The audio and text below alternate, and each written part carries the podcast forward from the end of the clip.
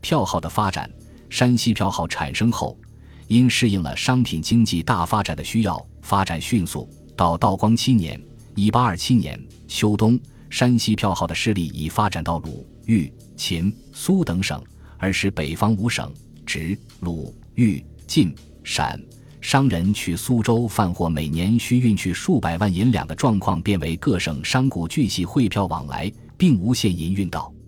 这一时期，票号在业务上由办理国内汇兑，拓展到经营大宗存放款业务，收入甚丰。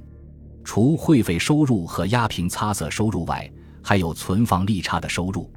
巨额的利润吸引了一大批晋商投资于票号业，使其发展更加迅猛。至道光末年（一八五零年），票号已发展到十一家，其分号拓展到北京、张家口、天津、奉天。济南、扬州、江宁、苏州、芜湖、屯溪、江西河口镇、广州、长沙、常德、湘潭、汉口、沙市、重庆、成都、西安、三原、开封、周家口等二十七个城市，并正式形成了山西票号中的平遥太谷祁县三帮。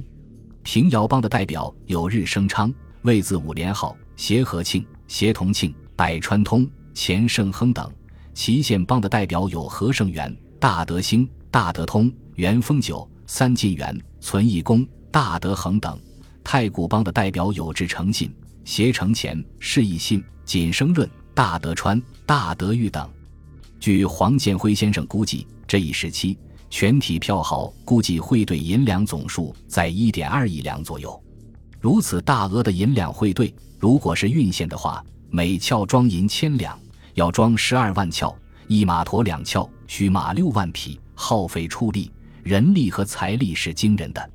而票号承担了汇兑，无疑是社会劳动的极大节约，以至今山西钱甲散布各省，汇汇票出入处处可通。其中张家口、汉口、江西河口镇一线的汇兑，对山西茶商最为有利。这是因为江西河口镇是福建武夷山茶输往广州和恰克图的中转之地。据《中干茶食杂咏》记载，清初茶叶均系西客经营，由江西转河南运销关外。西客者，山西商人也，每家资本约二三十万至百万，货物往还络绎不绝。在没有汇兑解决协资之类，资金流不顺畅时。山西茶商的经营活动势必要受到一定的影响。自江西河口镇、汉口、张家口一线有了票号汇兑后，山西茶商数十万以至数百万的现银，只凭一张汇票就可往返南北，的确为长途贩运活动创造了方便条件。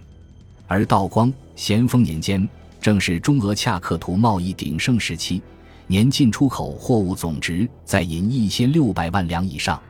所以，张家口设立票号与汉口、将西河口镇沟通汇兑，无疑促进了山西茶商在边贸中的发展。正值山西票号出兴之际，江南发生了太平天国革命，以后又爆发了西方资本主义侵略中国的第二次鸦片战争。兵荒马乱的环境对山西票号的发展很有影响，迫使其两次收撤分号、紧缩业务、裁减职工。第一次是咸丰三年（一八五三年），诸如从汉口、屯溪、芜湖、扬州、清江浦、南京撤庄和京师、天津的停歇收账。汉口自咸丰三年至六年，太平军与清军展开四年的拉锯战，至六年末仍是民人商贾尚未复业，可见对票号影响之大。这次撤庄的城镇，像屯溪和芜湖，事后再没有恢复。第二次撤庄是咸丰十年到十一年（一八六零至一八六一年），涉及苏州、河口、京师、张家口、天津、开封、广州、汉口、重庆、成都等城市。虽时间短促，但对票号业务影响很大。这期间，锦日升昌从成都、苏州、常德、京师、开封、三原、重庆等回籍的职工。陆续辞退出号者达二十一人，说明收缩幅度不小。在山西票号遇到极大困难之时，清政府的财政也出现了拮据的局面。票号以此为契机，改变服务方向，从为商人服务逐步转向与清政府的结合，其吸收汇款、存款的大多数也变成了各省官府机构的公款以及地方贵族显宦的积蓄。正所谓上至公款如税款、军饷，边缘各省丁草等；下至私款如官场之积蓄、身父之储蓄等，无一不存于票庄之内。当然，清政府由官运经饷、协饷转向允许票号汇兑，也不是一帆风顺的。有清一代，各省征收的地丁钱粮银、工商税课、盐课，以及国家设在内地的税关和海关征收的关税等。每年要按中央政府所定的派额，如期运借到京城，用来支应百官俸禄、军饷、皇室费用等项开支。因这些财政收入必须运借到京，故称京饷；而由京师拨付某地驻军或行省的款项，则称协饷，也称协拨。一般由户部负责调拨。十九世纪六十年代初，捻军在河南的起义截断了南方省官上解京饷的道路。清政府面临京饷不能按期上调、协饷不能顺畅派拨的困境。同治元年（一八六二年），清政府为筹调军饷，下谕责令广东等省县期报借京饷二百六十八万两。尽管清政府出于政权安全的考虑，严禁民间插手国家财政，不准票号汇兑官款，但广东督府再三筹划，还是选择了票号汇兑的办法。结果。一百一十万两金饷，安全而迅速的办妥。当时清政府正面临库银告捷的严峻形势，广东一百一十万白银到京解了燃眉之急，也就默认了由票号汇兑官款的可行办法。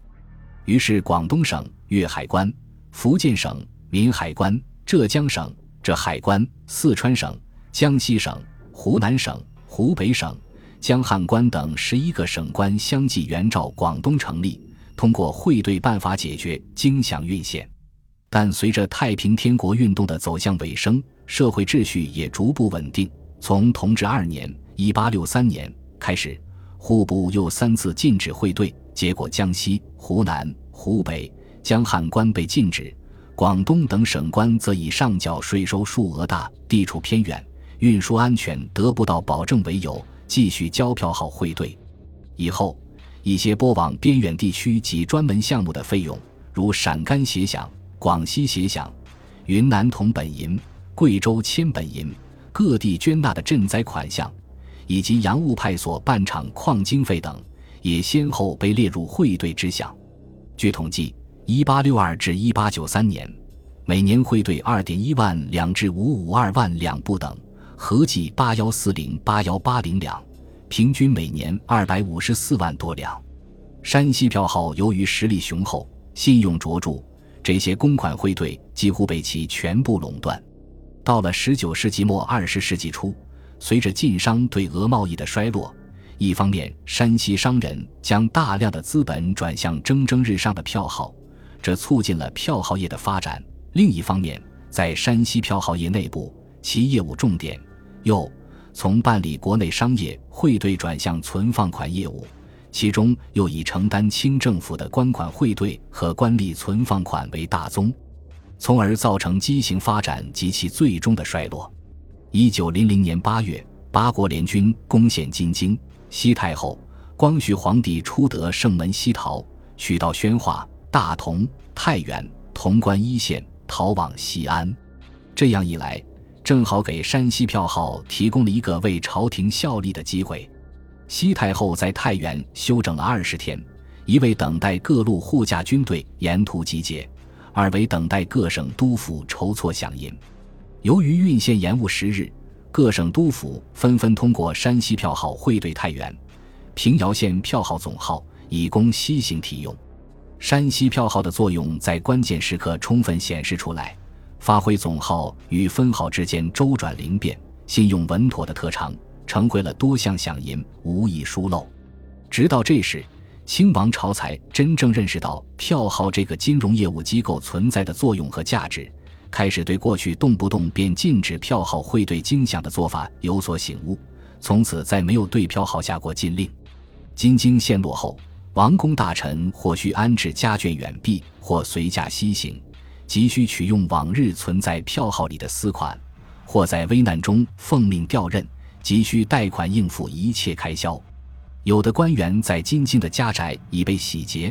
往日存在票号的凭折也未能随身携带。总之，种种缘由都急需票号帮助。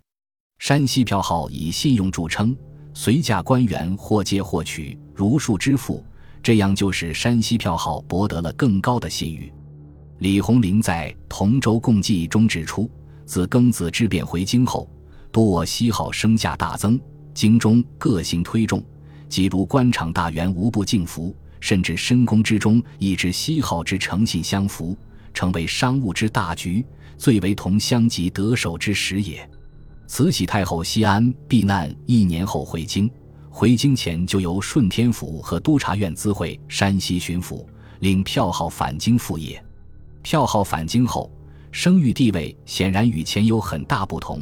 这样的客观环境，使票号的业务经营出现了新的高峰。新的高潮的出现，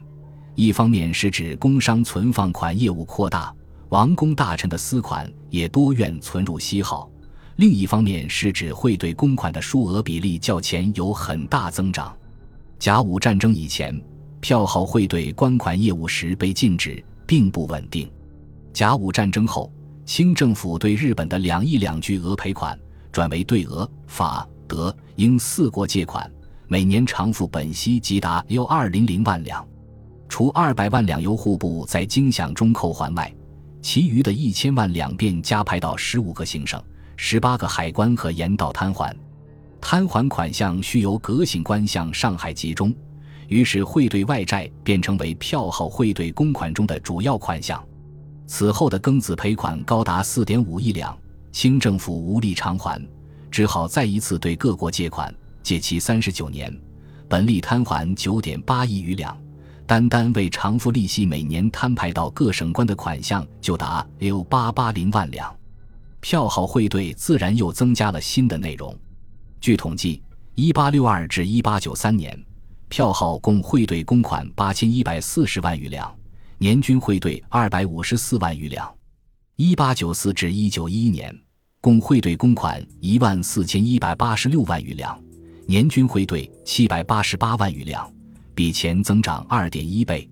所以山西票号汇兑公款的增长，主要是由帝国主义侵略者强加给中国的赔款所致。庚子以后的山西票号发展的高峰，并不反映中国社会经济的真实状况，更像是饮鸩止渴。其后，由于帝国主义各国在向中国进行资本输出的同时，以加紧商品倾销，掠夺农副产品原料。使中国进出口贸易总额在进入二十世纪后迅速增长，这又促进了票号汇兑业务的扩展。据统计，中国对外贸易额一八九四年为二点九亿两，一九零一年为四点三八亿两，一九零五年为六点七四亿两，一九一零年为八点四三亿两。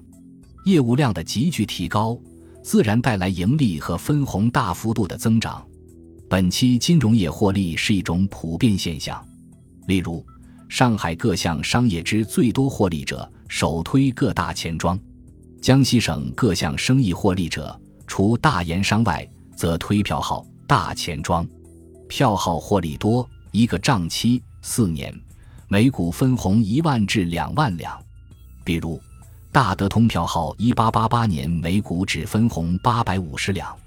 一八九六年三千一百五十两，一九零零年四千零二十四两，一九零四年六千八百五十两，一九零八年一万七千两。按资本与盈利总额比，大德通一九零八年资本二十二万两，盈利七十四万三千五百四十五两，起比为一三点七十九，利润率是相当高的。本集播放完毕，感谢您的收听。喜欢请订阅加关注，主页有更多精彩内容。